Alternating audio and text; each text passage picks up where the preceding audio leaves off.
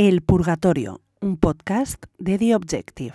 Que a lo mejor vas a ver a los Reyes hoy entonces. Sí, voy a ver a los Reyes hoy en La Razón, una fiesta de La Razón. Pero a los Reyes de Sí, sí. de- A los Reyes Magos no, a los Reyes de verdad. Eh, pero tú eres, eres monárquico, digo. Eres... Sí, soy monárquico. bueno, a días. Hay días A me levanto días. monárquico y digo, hoy no soy nada monárquico. Pero tú eras de Juan Carlista, de los... eh, No. Yo, soy, yo soy Juan Carlista. No, ¿tú Juan Carlista no. Vale. ¿Y más de Felipe o más de Leticia? O... Eh, más de Leticia. Pero depende del día. Hay días que soy más de Leticia y otros días más de, de su marido. ¿Y qué te parece la, la hija, la futura Pues reina? muy guapa, muy alta. Sí. Les ha salido muy bien. Sí, sí, hay gente que le sale bien los hijos. Pues Total, como Bueno, a mí. o sea, sí. A mí me ha salido ¿Te ha preciosa. salido bien? Sí. Es Guapa, rubias, ojos también- azules, como yo, como el padre. ¿Hay azar también o hay, hay destino en que salga un hijo guapo? Totalmente. Y si te sale feo, pues le da mucho cariño y punto. Casi lo primero que me ha salido al, al verte antes de, de- es, de la entrevista es decirte que así es. "E- Eres de verdad, eres de carne y hueso. Pues esto pa- pasa con las personas de fama catódica, de fama televisiva, que la vemos tanto en televisión que después cuando la ves en persona no... dices, ah, coño, son personas normales. Eso me lo dice mucha gente. Me dice, joder, dice, es que no, no eres como en la tele. Estoy comprando en el supermercado y me dice, no eres como en la tele. Digo, pero señora, en la tele estoy gritando todo el día. Usted quiere que diga, que me des las lentejas, que me des esto, que me des lo otro. Soy una persona normal. Y luego en la tele, pues haces tu papel, haces tu, pues bueno, lo que hacemos, el mover el avispero. Em, pero tú en la tele tenías el, o tienes el papel de, de villano, como de, de hombre... No es que tuviera el papel, sino que lo adopté. Me quedé con ese papel, me gustó. Empecé repartiendo hostias y me quedé así. Pero te gustaba, digo, el hecho Me de- gustaba, me gustaba. Me gusta mucho más dar asco que dar pena. Uh, soy ya como titular. o sea, como- ¿Te gusta? Sí, sí, está bien. A mí me gusta mucho más dar asco que dar pena. Ajá. Pero, mm, digo, también te cabreabas bien, tenías un buen cabrear. Hay gente, Sí, hay sí, gente sí, yo me cab- cabreo muy fácil. Y un cabrear muy televisivo. Sí, sí, sí, yo me cabreo muy fácil. ¿Sí? Pero Sí. en- también en tu día a día te cabreas como fácil. ¿o? No, bueno, en mi día a día no En soy la así. televisión más, ¿no? En la tele un poco más. Pero no soy yo, fíjate, haciendo memoria en 25 años de televisión, no soy yo el que... Hombre, a veces sí. Pero la mayoría siempre me han buscado. Eso sí, si me buscas ya, me has encontrado. Soy tan fácil de encontrar, no es como Wally, que tienes que estar una hora buscando. A mí me buscas y, uh, enseguida me has encontrado. Pero Y luego ya pararlo eso. eres, eh, eres rencoroso de guardar el Sí, cabreo televisivo. Tú muy eres de- seguidito, además. Muy seguido, muy, Muy seguido. Eres machacón. Sí, como Mila Jiménez cuando cogía un hueso no lo soltaba. Vamos, cogía Lidia Lozano hace 14 años y no lo soltaba. Eh, ¿A qué te querías dedicar de mayor? Cuando pensabas en dedicarte a algo. Pues no te creas que tenía un oficio así de esto tal. Empecé con la tontería de que quería ser veterinario, luego quería ser otra cosa, estudiar tampoco es que se me diera muy bien y entonces me acuerdo que me apuntaron a artes gráficas. En artes gráficas no había mm, sitio en, en un colegio de curas, que menos mal que no entré ahí. Estudié auxiliar de clínica como Paspadilla. Compartimos oficio. Somos auxiliares de clínica. Sí. Eh, estudié luego ATS y entre estudio ATS y, y, esto empecé a hacer un curso de actor de doblaje. Y en ese curso de actor de doblaje conocí el mundo del actor, del doblaje, del, de la televisión, de la radio. Tenía un programa de radio también. Y esto era con 18 años, 17 años. Y a partir de ahí empecé mi incursión un poco en lo que era la televisión. Ahí por primera vez fui a Telecinco, eh, por primera vez fui a un platón, por primera vez me ponen un micro, por primera vez voy a un, a un farmacia de guardia a ver cómo se rodaba, cómo se hacía y cómo tal. Y la verdad es que era un mundo que decía, hostia, digo, qué, qué nuevo esto, ¿no? Se acaban de abrir las privadas y, y era, un, era muy chulo eso. ¿Y en qué momento? mm, Claro, pues yo, el, el gran, el gran boom tuyo es el- lo de Gran Hermano. Gran Hermano fue ¿2000 qué? ¿2002? 2002. 2001. Gran Hermano se estrena en el 2000. Yo lo veo, me gusta. Sí. Me gusta el formato, me gusta tal. 2001, unos amigos míos que yo les estaba hablando todo el rato, madre mía, esta, madre mía, la María José Galera, madre mía, la otra, madre mía, este, madre la otra que es puta, el otro que no sé cuánto, y el cotilleo nuestro siempre era gran hermano, gran hermano, gran hermano. Y entonces al año siguiente me apuntan. Me apuntan, mm, Sin tú saberlo. sin yo saberlo, voy a los castings y, Y recuerdo una anécdota muy divertida que es que se hacía esto en la, en la calle Leganitos, algo así, en un hotel. Y entonces la redactora se ponía delante de ti y te decía, oye, huele mal. Mm, Después de preguntarte todo, pa, pa, pa, pa, pa. Oye, huele mal, ¿te has tirado un pedo? Y digo, el pedo te lo se lo habrá tirado tu puta madre. Y entonces querían ver cómo afrontabas una situación un poco peligrosa, un Sí. poco tal, a ver si, a ver si eras agresivo, si no lo eras. Total, que le dije, el pedo se lo habrá tirado tu puta madre. Digo, mira, que me voy. Pego un portazo y a quien está detrás que le doy con el portazo es a Mercedes Milá, estaba en en la habitación de al lado viendo los castings. Y total, que me cogen. Quedo de reserva. Empiezan a salir concursantes, que si el yo, ya, que si no sé qué, que si no sé cuántos. Empiezan a salir, a mí no me llaman, pero yo cobrando todos los meses por estar de reserva. Y al año siguiente, yo ya no me acordaba ni de Gran Hermano, de, de nada. Me llaman una semana antes, me llama el director y me dice, ¿tú entrarías en la casa? Le dije que no, digo, una semana para entrar yo ahí y tal.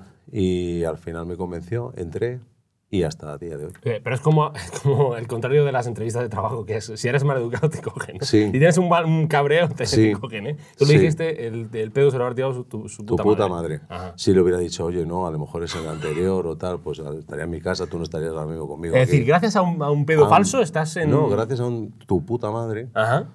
Por eso dije una vez en una entrevista, a mí me contratan por los cabreos y por a veces la mala educación. Joder. Fíjate, que hace poco eh, se ha hecho un poco famoso mm, el, el insulto que, que Isabel Díaz Ayuso le lanzó. Hijo de fruta. Claro, entonces. Eso era mío. Claro, es que hubo. hubo- yo leí a Ángeles Caballero, periodista, le dijo: eh, Esto es un invento de, de Kiko. Sí. Lo dijo de fruta. Entonces, que- Yo tengo hijo de hospital, hijo de fruta.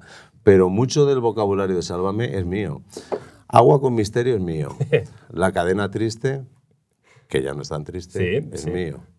Eh, hijo de hospital, hijo de fruta, el chuminero, se me ocurrió a mí porque una día, Lidia, es que siempre bailas igual, chumino para abajo, solamente bailas desde el chumino, es que no mueve lo de arriba, como tiene Chepa. Y entonces solo mueve lo de abajo, y entonces digo, es que es un chuminero eso que está... Chuminero, chuminero, chuminero. Me encanta inventar. Joder, se te da bien, ¿eh? Apodos, sí, sí, sí, sí. Me gustó, es que me recordó lo de hijo de fruta. Hijo de fruta. Te, lo estabas viendo tú y dijiste: La presidenta de Madrid me ha robado. Totalmente. el- La que no ves, sálvame. Enganchadita.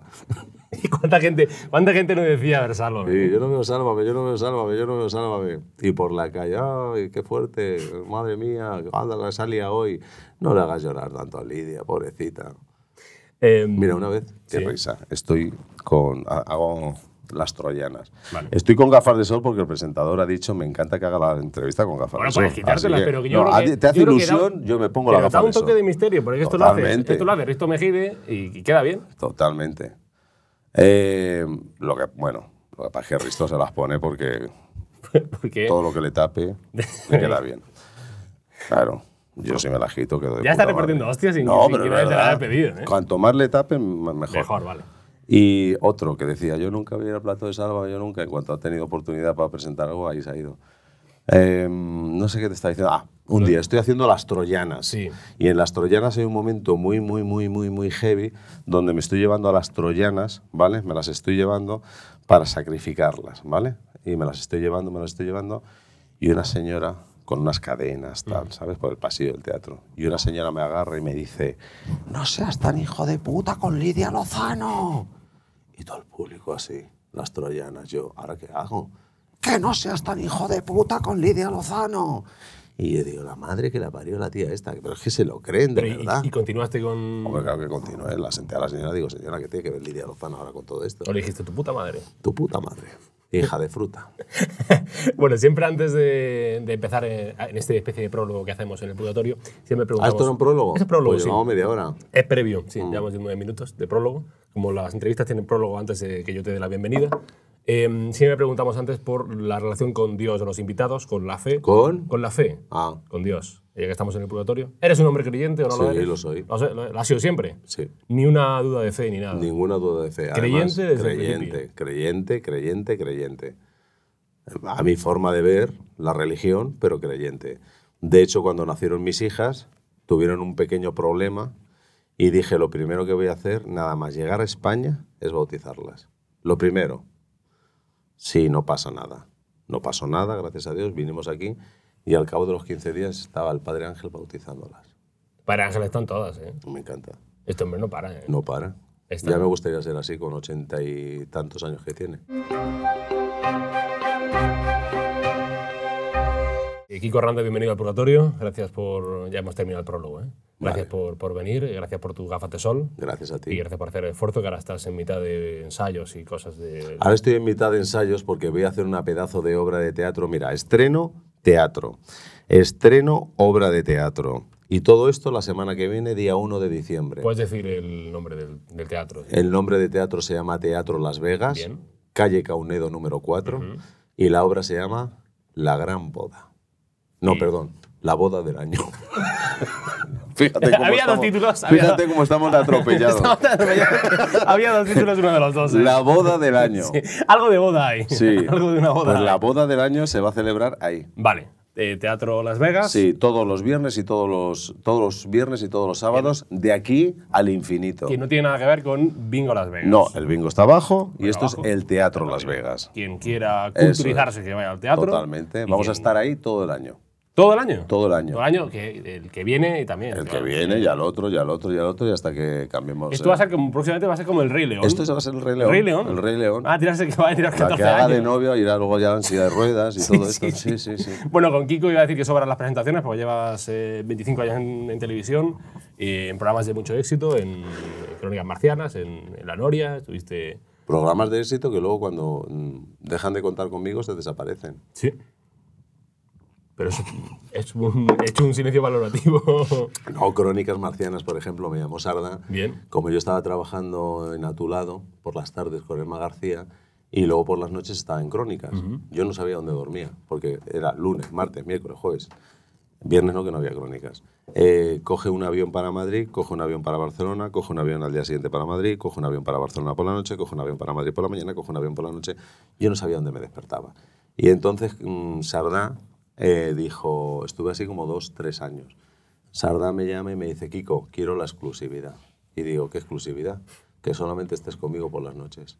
Dice, porque tú eres mío y tú eres muy de crónicas y tú eres muy tal. Y digo, vale, pero la exclusividad... La exclusividad Sí, sí, es exclusividad. Sí, sí. Dice, no, cobra lo mismo. Digo, pues Y me no. quedo con la tarde.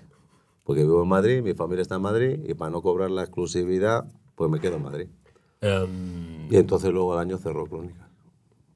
¿Eso crees que es un patrón, el hecho No de lo sé, pero cerró. cuando no te dejan de... No lo sé, cerró. Pero puede haber un patrón ahí. Yo de- qué sé, la vida. No, Cerró. Closet. que a lo mejor hay un patrón, digo, digo yo, en mis, en mis cortas entendederas de televisión. Patrón del mar. Sí. Eh, y ahora tienes un... Se, se acabó Sálvame, o se acabó lo- por lo menos lo diario de Sálvame, Se acabó Sálvame, se acabó Sálvame Deluxe. y ahora tenéis un, un nuevo espacio. Sálvese quien pueda. Está en esa plataforma de la que usted me habla, que es Netflix. Netflix, que no Netflix. Netflix ni Ni Netflix. Netflix, no. Netflix. Netflix, Netflix. Terelú, no. Netflix, Netflix. Pero si es que es muy fácil, pronuncia la T y te sale todo. Eres como... Netflix. ¿Cómo decir podcast? La gente no sabe decir podcast. Podcasts. Eh, podcast. Pocas, pocas, podcast. En Netflix. Netflix. Está en Netflix el, eh, los tres primeros capítulos y después los otros tres. En enero. Eh, México. Todo el mundo dice, pero, pero ¿cuándo es lo de los tres capítulos? ¿Cuándo es? ¿Cuándo? Mira, estoy hasta los cojones, de verdad. La gente que esté viendo esto, de verdad, no me preguntéis más. Eh, el otro día me fui a una boda. Me preguntaron ocho personas que si lo de Lidia es verdad. Me preguntaron otras diez personas que si lo de Víctor es verdad. Me- es que llevan toda la vida preguntándome lo mismo. Que si es verdad, que si, si es verdad. Si es que si es verdad, es que es imposible estar 20 años fingiendo algo así. De verdad, es verdad. Lo de Lidia es así, lo de Víctor es así. Todo es así. Que no me lo pregunten más. Es así. Y, los, y no depende de mí cuando se emitan los tres siguientes capítulos, porque la gente me dice, pero emítelo ya, emítelo ya, como si los tuviera en mi casa y, y solamente tuviera que subirlos a Instagram. Los tienen los señores de Netflix y cuando ellos lo vean oportuno, que creo que es en enero, emitirán los tres capítulos siguientes. Dicho esto, ya a ver si la gente lo escucha. Te seguirán preguntando igual. yo Seguro. Te seguirán preguntando. Que, mm, ¿Tuviste alguna duda cuando te dijeron, oye, a lo mejor lo de Netflix tal? O Sí. dijiste, ¿Tuviste tuve dudas? Sí, tuve duda porque era el final de una época para mí. Salva me ha durado 14 años, he estado ahí todos los días. Lo empecé yo, el primer programa mm, estaba yo ahí. Y yo he hecho todo, he hecho todos los diarios. Yo iba cinco días a la semana, yo iba a todos los deluxe. Yo recuerdo que los viernes entraba a las 11 de la mañana, porque también era redactor ah, y terminaba a las 3 de la mañana. O sea, yo vivía en Telecinco. Y entonces cuando se acaba una época tan, tan dura de trabajo, te cuesta muchísimo decir sí a otra cosa ya. Porque es que esto era, se acaba, no, no, estábamos en emisión, estábamos en emisión y nos sacan en un sobre y nos dicen, lo siguiente que tenéis es Netflix. Y entonces dices, mm, que, pues, que mañana tengo programa, tengo Sálvame, que quedan dos semanas, que se acaba. Se acaba Sálvame y a la semana te tienes que ir para Netflix. Entonces fue complicado, fue difícil decir sí. Porque yo, yo además lo he dicho muchas veces, cuando acabe Sálvame, parón, pero parón largo. De ¿sabes? televisión y de medios de comunicación. Parón de tele, de tele. Del otro no porque me gusta. A mí producir teatro, hacer teatro, a mí eso me encanta. Y, pero de tele, parón. Salvo cosas puntuales, ahora las campanadas de Melilla, eh, una gala que se va a hacer, otra gala que me he comprometido, pero mm, cosas muy puntuales. Pero decir un diario o una cosa así, parón, parón, porque si no te vuelves loco. Es que ya no sabes dónde estás.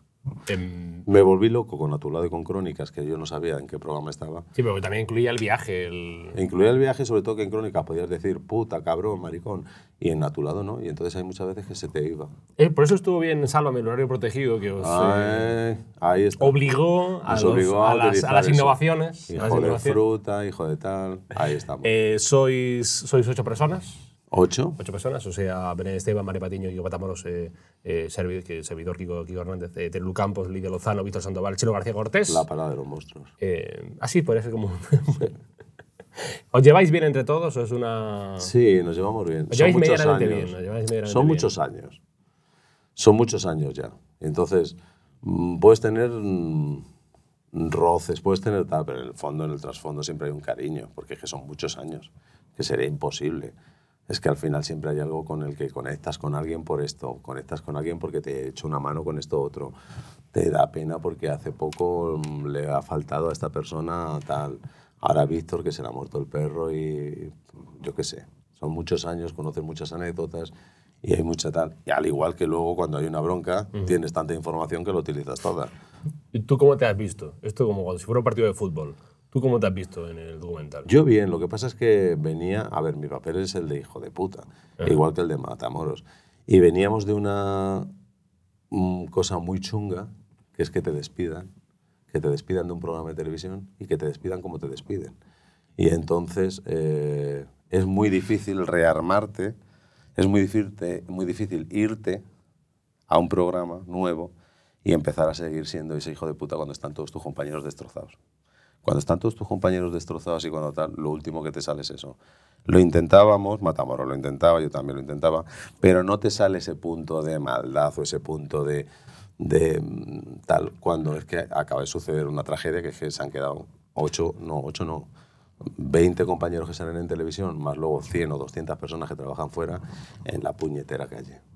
¿Te faltó entonces maldad? ¿Te faltó Me faltó maldad. Por ejemplo, si se hiciera ahora...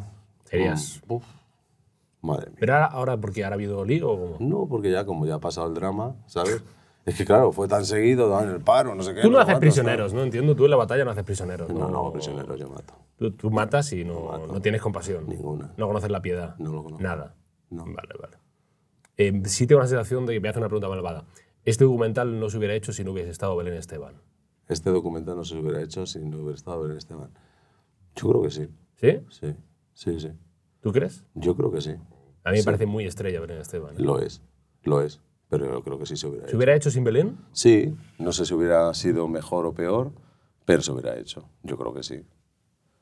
Yo creo que el producto es muy, es muy demandable, el tema Sálvame, porque nos fuimos en todo lo alto. Y entonces cuando tú te vas en todo lo alto y cuando todos los días por la calle te dicen Vuelve, vuelve, vuelve, vuelve, vuelve, vuelve, vuelve, vuelve. Pero no te puedes imaginar. Si quieres, nos damos ahora una vuelta por la calle. Venga, hacemos ahora. Y entonces que te diga y que te diga la gente cuántas veces. Es que no te dicen ni Kiko ni. No, vuelve, vuelve, vuelve. Si ahora salimos a la calle ahora mismo aquí en Villanueva, centro de Madrid. 20 vuelves. Vuelve, 20 vuelves. Sí vuelve, vuelve. Claro, lo vuelve. grabamos, si queréis. Pero además, como si fuéramos nosotros que hubiéramos decidido irnos de vacaciones, ¿sabes? Sí, sí, A ver claro. cuándo vuelve. Una Bueno, en el vuelves, en el aeropuerto me Señora, dice, que me han despedido. no, claro, en el aeropuerto, la señora que me coge el DNI dice, pero no te cansas de tantas vacaciones. Digo, pero señora, ¿qué, qué me han echado? claro, bueno, yo continúo, que yo continúo con mi programa Mejor Llama Kiko, que cada día tiene más horas de emisión. Sí, porque vendemos todo, todo. Joder, todo. ¿eh? me, parece, me parece un nombre maravilloso de programa y como formato en sí. ¿eh? Totalmente. Eso, lo eso, eso está firmado por. Entonces no estás vetado la cadena. No, no, no, no, no. Tú en la cadena sigues participando todos No, los pero días. ¿quién habla de vetos? No, no, no sé, no sé. digo. No, no, yo estoy ahí, vamos, a full. Vale, vale, pero- Salgo en Energy, en Factoría de Ficción, en 4, en Telecinco, a todas horas además. Tú pongas lo que pongas, en cualquier canal estoy yo con Mejor Llama Kiko. mejor llama Kiko sigue el rumbo. Ahí está, sigue el Está rumbo. confirmado por una nueva temporada, ¿no? Totalmente. Vale. Empezamos por cuatro meses, porque nadie apostaba por esto. Y llevamos ya seis temporadas. ¿El nombre fue idea tuya, el nombre de Mejor Llama Kiko? No, el nombre fue de una amiga mía, Ana, que se le ocurrió, me dijo que este nombre tiene que ser tal, tiene que ser no sé cuántos, tiene que ser tal, este formato tiene que ser tuyo. Y me convenció en una comida y dije, lo voy a hacer, me parece divertido. Bien. Y además, como yo lo hago todo, ¿Tenéis dudas eh, eh, al cruzar el charco de que la gente estuviera. Que os reconociera, que os siguiese o, o no teníais duda? La gente iba a estar ahí. No, yo no sabía si. Hombre, yo he viajado mucho, mucho. He viajado mucho. Esto que dicen, "Ah, yo no he viajado nunca en business, yo no he viajado, pues yo he viajado mucho, he viajado en business he viajado en todas las clases. Y yo cuando he salido fuera me han conocido. Yo me he ido a Nueva York y me han pillado. Y yo he ido a Miami y me han tal, y me he ido a tal. Y yo sabía que no te conoce todo el mundo, pero sí hay, hay mucha gente que te conoce. Y ahí Terelu, sí, es verdad, y lo contó Matamoros el otro día, Terelu dice, uy, uy, uy, uy, a mí me conoce un montón de gente, porque yo he hecho Paquita Salas, me conoce todo el mundo, todo el mundo. Pues nos pedían fotos a todos menos a ella. A- Menos a Terelu. A Terelu, nadie. Como la van Terelu, a Terelu. La, Terelu, la van a llamar a partir de ahora, Terelu. Terelu. En España. Eh, Terelu. De hecho, es más. Más bonito. Es más bonito, más musical. Terelu. Más, más musical. Terelu, A ti te llaman Kiko y Kiko no había- Kiko, pero Terelu, Terelu, Terelu, Terelu, me gusta. Sí, sí, se le siguió llamando durante todo el- Totalmente. Bueno, Sálvame terminó, eh, bueno, cuando se informó de que Sálvame se iba a terminar, se informó a mediados de junio de 2023, información del diario El Mundo que decía eh, Mediaset pone fin a la telebasura y Sálvame terminará en no sé cuánto de, de junio. Eh, digo, ¿te pareció grata o correcta la forma en que Mediaset os eh, despidió o cesó las, de- emici- las emisiones de Sálvame? Yo creo que cada empresa mm, puede hacer, hacer lo que le dé la gana y como le dé la gana. Eh, hemos disfrutado durante muchísimo tiempo del apoyo de Mediaset, hemos disfrutado durante muchísimo tiempo de tener todo su apoyo y tener toda su, eh, todo, todos los recursos que tenemos que tener y decidieron hacerlo así. Yo no soy nadie para decir, me parece bien, me parece mal, creo que es una idea empresarial, no creo que sea correcto más con unos trabajadores con, lo que tienen- con los que tienes ahí 14 años trabajando, no creo que sea la, opción más correcta, más correcta pero eh, si lo decidieron así, yo hago entretenimiento, yo hago diversión, yo tengo cuatro horas donde me pongo el disfraz de mono, de payaso y tengo que entretener a un montón de gente y luego ya en esos temas, pues mira, cada uno en decisiones empresariales yo ahí no me meto. Eh, hubo quien vio en el final de Sálvame motivaciones políticas. Eh, ¿Opinas parecido? ¿Crees que hay motivaciones políticas en el final de Sálvame? Es que ni, ni lo sé ni me voy a meter tampoco, porque te vuelvo a repetir. Yo te puedo entretener, yo te puedo divertir, te puedo contar la noticia más gorda de tal, te puedo decir que la bomba más explosiva te la voy a contar a las 8, pero de eso, como no- ni lo sé, ni te juro que ni lo sé, pero que aunque lo supiera tampoco te lo iba a contar. Y me importa una mierda, es que me da igual. A mí me importa cuando de pronto te dicen, se acaba este programa. Se acabó también a tu lado, se acabó Crónicas Marcianas. Luego volvimos. No tardamos ni seis meses en volver. Quiero decirte que estas decisiones se toman y de pronto hoy no estás, pero mañana estás. Y pasado no estás y al otro estás. Y creo que no es no se puede morder la mano que te ha dado de comer durante tantos años. Si ahora mismo han tomado una decisión editorial, una decisión de prescindir de ciertas personas, pues a lo mejor el día de mañana eso se revoca. Y si ven que las audiencias o lo que sea no les funciona, pues a lo mejor vuelven a llamar a los titiriteros que hemos entretenido tanto, tanto, tanto tiempo a tanta gente. Eh, Se hablaba de- del izquierdismo eh, que, que podía representar Jorge Javier, eh, pero yo recuerdo a Kiko Matamoros en El País diciendo que, que la gente que sale en el plató, el 90% son muy de derechas. Eh, ¿Concuerdas con el análisis? La gente- en realidad la gente era más de derechas que de izquierdas en el plato de Sálvame. Pues es que yo nunca hablo de política en los, con los compañeros, de verdad, ¿eh? ni en las publicidades. Yo no sé quién vota. Sé que Jorge dijo que era rojo y maricón, Sí. pero el resto yo no le he hablado de política. Y además que es que es un tema que me aburre. O sea, ¿Te que- aburre la política? Sí, me aburre. Me aburre hablar de política, me aburre hablar de tal. Y yo creo que en la televisión mm, hay que dejar libertad. Que el que quiera ser rojo, que sea rojo. Que el que quiera ser amarillo, que sea amarillo. Que el que quiera ser verde, que sea verde. Y que el que quiera ser tal. Y de religión igual, ¿sabes? Que cada uno sea libre y que cada uno vote a quien le dé la gana. Y que nosotros estamos aquí. Que lo que hacíamos nosotros en Sálvame era un espacio divertido para entretener, no para divulgar em, política ni para mm, convencer a nadie de que haga esto, de que haga lo otro. Porque yo creo que eso es un error. Creo que la política y la religión, como en las cenas de Nochebuena y de Nochevieja, Mejor no- mejor no tocarlas porque acabas a hostias con el cuñado. Se hablaba en la noticia del mundo de telebasura. Eh, ¿qué, qué es para ti la telebasura? Eh, ¿Existe la telebasura en España? Yo creo que no, no hemos hecho telebasura.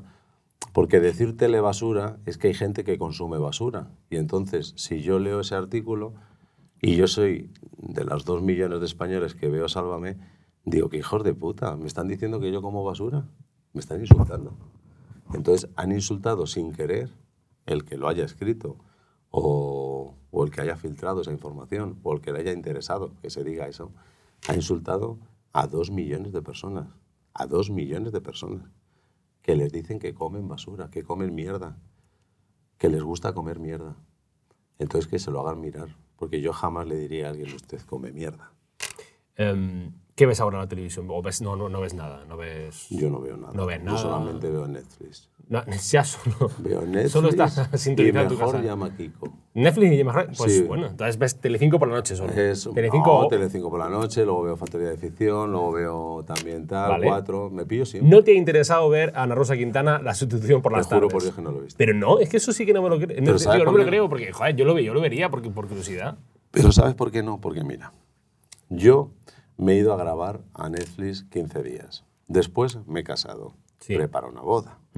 Eh, después me he puesto a, a hacer eh, una, dos, tres obras de teatro. Más luego la apertura del Teatro Las Vegas.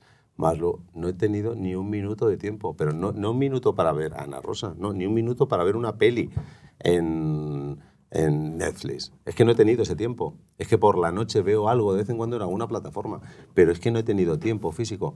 No he visto nada, pero sé que hay compañeros míos que ven algo. Yo no he visto nada. De hecho, el otro día estábamos en una rueda de prensa la de Netflix y le preguntaba yo, digo, ¿qué colaboradores hay ahora? ¿Y quién tal? Y me, y me iba enterando de todo porque Lidia o no sé quién me lo iba contando. Pero yo es que ni- no lo veo. Tú estás desconectado con Totalmente desconectado. Pero So- haciéndome una desintoxicación brutal, porque creo que hemos estado mucho tiempo trabajando ahí y que necesitábamos también desconectar. Es que el que siga viendo la tele ahora es que está un poco tarado, porque es que necesitas, ¿sabes? Hemos estado tanto tiempo metidos ahí, metidos ahí, tan, metiéndonos tanta droga en vena de pronto, de, de tanto chute de televisión, que es que el que no aproveche ahora que tenemos este tiempo para viajar, para hacer otras cosas que le apasionen, para desconectar, para tal, es que no lo entiendo. Tú estabas cansado ya, digo, al final de Sí, sí, sí, muy cansado, estaba agotado. De hecho, muchas veces hablé de irme del programa. Pero, como yo me olía que, Bueno, tú- y mucha gente se olvida que, ya no... yo me olía que había algo, digo, "Ay, que diga el titular, las ratas se van las primeras de tal barco. Entonces yo digo, bueno, voy a esperar un poquito más, voy a esperar un poquito más, voy a esperar un poquito más y hasta que al final se produce tal. Pero yo sí se lo dije a varios compañeros, les dije, esto no dura mucho, ¿eh? esto no dura mucho, esto no dura mucho, no dura mucho y efectivamente se anunció. Pero yo estaba muy cansado. De hecho, ese verano, el último verano, yo decidí no volver. Me reuní con, con uno de los productores y les dije que no quería volver. El verano anterior. El anterior, que no quería volver porque estaba muy cansado, porque estaba saturado, porque no podía más. Y no podía más, no podía más. Y luego después de dos reuniones, pues decidimos hacer la última temporada. Pero yo no podía más, estaba reventado, reventado. Eh, de la antigua dirección de, de Mediaset me parece muy interesante el personaje de, el personaje de la persona, de Paolo Basile, eh, que tú has tratado con él. Y, eh, ¿qué, forma de entender la televisión tenía Basile? Eso sí me parece interesante. ¿no? Y cómo se, mezcló con Sálvame y con su idea de hacer un producto entretenido. Yo a Basile le he visto tres veces. Ah, sí. Ah, yo creía que tenía más trato con Basile. Tres ah, nada, veces. tres veces contadas. Pero tres que nos hemos encontrado. Ah, pero ni- si ni no- siquiera os habéis reunido. No, no, no, no, no. no. Ah, yo creía que sí. Que va, que va. Que a lo mejor habéis comido con Basile en Navidad. No. Basile os invitaba a los No. colaboradores de Sálvame. Nada, nada. Nada. Nada, nada, nada. Ah, pero ahí los pasillos de. Los pasillos y en las fiestas de, las Publi, de, la, de Publi España. Entonces, en las fiestas de Publi España, Lidia, estaba yo siempre con Lidia, metía la pata. Y empezaba Paolo, y yo digo, madre mía, va a meter la pata. más que cosa. Paolo, y la otra, ya está, el otro ya está. Paolo se lo tomaba bien. Se lo tomaba bien, pero decía, "Uf", ¿sabes?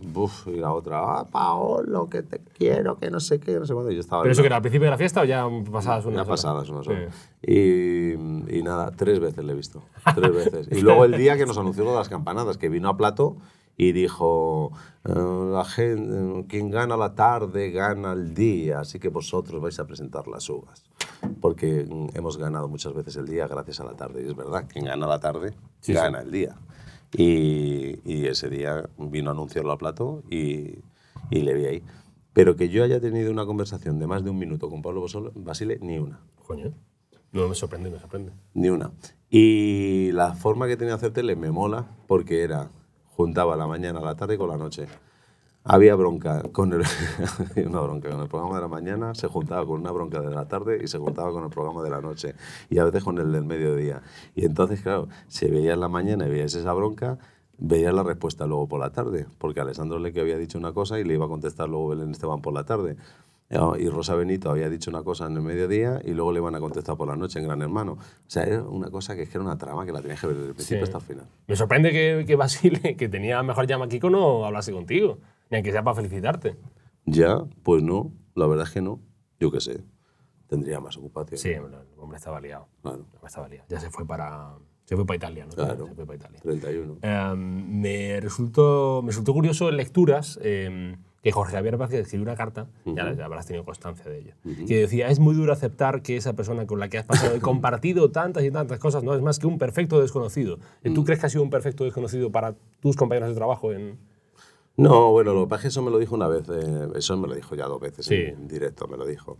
Y luego nos echamos a reír porque decía, ja, porque yo no conozco nada de tu vida, yo no conozco nada de tal. No sé si he sido un perfecto desconocido, pero sí he llevado la vida que he querido llevar.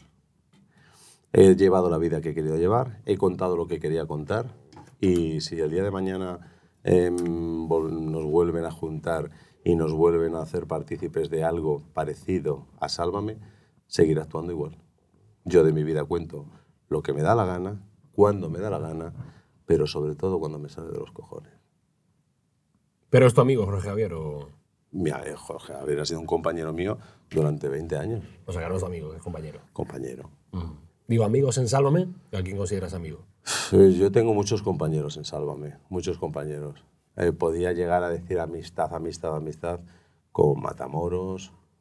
Ahora con Lidia, que hemos tenido un pequeño conato de amistad, de reencuentro en Netflix. Pero ha quedado en agua de... No, no, no, bien. Ah, bien, bien, el conato ha sido- Lo que pasa es que, a ver, la palabra amistad se habla muy a la ligera. Amistad, amistad, amistad. Eh, ya, pero es un personaje con el que has trabajado 20 años. vale, pero tu amigo, ¿qué le llamas? Amigo, una persona de confianza. Vale, pero ese amigo, una persona de confianza, ¿cuántas veces has ido a cenar con él o a comer? Bastantes, entiendo. ¿Cuántas? No sé, Dime. 30, 40, 50. Vale, pues no he ido con nadie. Nadie ha sido a comer 30 Ni veces. más de, ni más de seis veces. Ni más de 6, ni, ni 10. Ni cinco. Joder. ¿Vale? Que lo queremos llamar amigo, pues lo llamamos amigo. Pero Tú, la, amigos, tienes pocos, pero buenos. sí, Esa es la idea tuya, que creo que es la idea Sí. correcta de amistad. totalmente. Y amigos, eh, no en televisión, sino más bien fuera de televisión. Fuera de televisión tengo muchos amigos. Porque en televisión es más difícil hacer amigos o, o tú- o porque tú has preferido no hacerlos tanto. No, porque no salió. De pro- no, no, en tele yo tengo un montón de amigos. No que hacen pantalla a lo mejor, pero yo tengo un montón de amigos de fuera, fuera de pantalla. Bueno, pues eh, que está en Netflix el, el docu, docu-reality, se dice, ¿no? Estamos en el número uno, en el número uno. Nos ven en México, en 192 países, en México, en Miami, en, en todos los lados. Es una brutalidad. ¿Os dan datos de, de eso? ¿Tenéis? No. No dan Pero, no, pero como pones ahí, pone número uno, sálvese quien pueda, pues ya ves que vas bien, ¿no? Eh, y ahora ya en enero del... pues, repítelo otra vez para que la gente se quede. En enero del 24 vuelve a salir otra vez. Ah, bueno, antes de enero, el día 1 Ah, de sí, lo de, diciembre. ¿cómo era? La- lo de las bodas. Esto Lo de las bodas. es lo de las bodas. la boda del año. Bien. La ¿Vas a ir? Sí, sí, sí. Te- te voy Ah, yo solamente, yo soy como tú, yo soy igual de rata. Si se me invita, voy. Vale. Pues entonces te vas a quedar con ello. Gracias. La boda del año. Bien. La boda del año en el Teatro Las Vegas. Se Bien. entra por Hermanos García Nobleja, que ahora le han cambiado el nombre. se ¿Eso es dónde está? En Madrid. En Madrid. San Blas. San Blas, vale. Arturo Soria. Vale, vale. Ciudad Lineal. Sí, sí. Ya, pero que, que nos ve gente de más parte de España. Ah, bueno, para, que, pero, para que pillen el bus directo a. pero es que hay mucha gente que viene directamente al bingo Las Vegas por Navidades. Sí, y sí. entonces saben dónde está el binguito. Vale, Bien. pues la parte de arriba, todo, hay más de mil metros cuadrados que va a ser un teatro, que es un teatro ya. ¿Vale? Y ahí estreno yo la boda del año. Eh, pero tenéis, tenéis promo bingo, bingo teatro. No. Es decir, pack, eh, pack bingo por la tarde y teatro por la. No, porque es tan divertido todo que no te da tiempo a hacerlo. No te da tiempo. Es como ir a la Warner, ¿sabes? O sea, no te da tiempo de verlo todo. Eh, la última. La última, que está es así para, para, 35. para empatar. eh, para empatar. Visto que yo tengo aquí, es un secreto que la gente no sabe. Tiene aquí el cronómetro. Tengo el cronómetro en el móvil, Mira, tío, se está cronometrando. No enseñes los, los secretos de la, de- del 35 podcast. con 33, 35 con 34. Sí. Él me ha dicho, esto va a durar 30 minutos. 35 Ya he dicho, sí, exactamente. 35. Bueno, yo también soy papel, ejerzo papel de villano. No, que la última que te hago. em, eh, sálvame de qué te ha salvado. ¿Visto qué bonita esta pregunta? Sálvame me ha salvado de muchas cosas. De muchas cosas. De caer en el olvido, porque cuando terminó. Cuando terminó A tu lado, Crónicas, La Noria, hicieron una limpieza igual. Quitaron todos los programas, pum, pum, pum, pum, pum, pum, pum.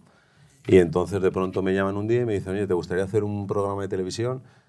Será un programa nocturno, será una cosa nada, que un cuarto de hora y no sabemos el tiempo que va a estar, un mes, dos meses, un mes, dos meses, empieza la noche, empieza la tarde, empieza no sé qué, empieza no sé qué, y me ha salvado primero de eso, me ha ayudado a tener una economía, una buena economía, Sí, sí. Estable. una buena economía. Y, y, por ejemplo, a mí me llegó también, como a todos mis compañeros, o a la mayoría, lo de Hacienda, que de pronto el Ministerio de Hacienda, de pronto el, el de Hacienda dice que con carácter retroactivo hay que pagar, no se puede ser empresa, sino que hay que ser autónomo. Cuando antes en la tele te obligaban a ser empresa, porque si no, no te pagaban. Y entonces que eso cambiaba y que había que cambiar el tipo de impuesto, que había que pagar el tipo de IRPF, que había que cambiar no sé qué, entonces, con carácter retroactivo de tres años. Se lo digan a Maxim Huerta. Totalmente. No, a más inmuerte a todos. Sí, sí, pero- Si es que a todos nos metieron. Porque si a ti te dicen, a ti te dicen, bebe esta taza que está bien. Y luego viene un juez dentro de tres años y te dice, oye, ¿tú has estado bebiendo esta taza? No, no, esto está mal. Ahora me tienes que pagar una multa por hacer esto tres años. Ya, pues usted me dijo que estaba bien. Pues ahora está mal. Y pagas una multa. Pues de pronto te viene una multa de 500.000 euros, o 600.000, o 700.000, y tienes dinero para pagarlo. Si lo has ahorrado. Le, le dije aquí a Matamoros que estuvo en el purgatorio, dije, "U- ca- uno, uno no es famoso en España hasta que Hacienda no le persigue, parece. Sí. Bueno, yo prefiero que no me persiga. Yo prefiero que no me persiga. veces es famoso, pero que sin que te, sin que te persiga Hacienda. Yo no podría dormir, vamos. Bueno, pues sálvese quien pueda. eh, Sálvese quien pueda, en uno. Netflix número uno, y en uno. enero estamos en México. México. Y solamente te voy a decir una cosa. sí, dígamelo. Casi me cargo a María Patiño. Puntos suspensivos pondremos. Pero que me la cargo de verdad. Casi, digo, la cosa pierde fuelle porque está viva, sigue viva. He dicho casi. Casi, por eso casi, digo. pero es que se va a ver el intento de Se- asesinato. pero, ah, pero ¿qué es intento? Sí. No deberemos nada más. Eh, Kiko, eh, gracias, suerte en el Teatro Las Vegas. Ah, gracias. Eh, cu- repite, repite la calle, ¿cómo era? ¿Cómo era la calle? Caunedo número 4, hermano García Noblejas 17, la boda del año. Joder. Día 1 de diciembre, la boda del Gracias. año. Sí. Estás invitado. Estoy, estoy.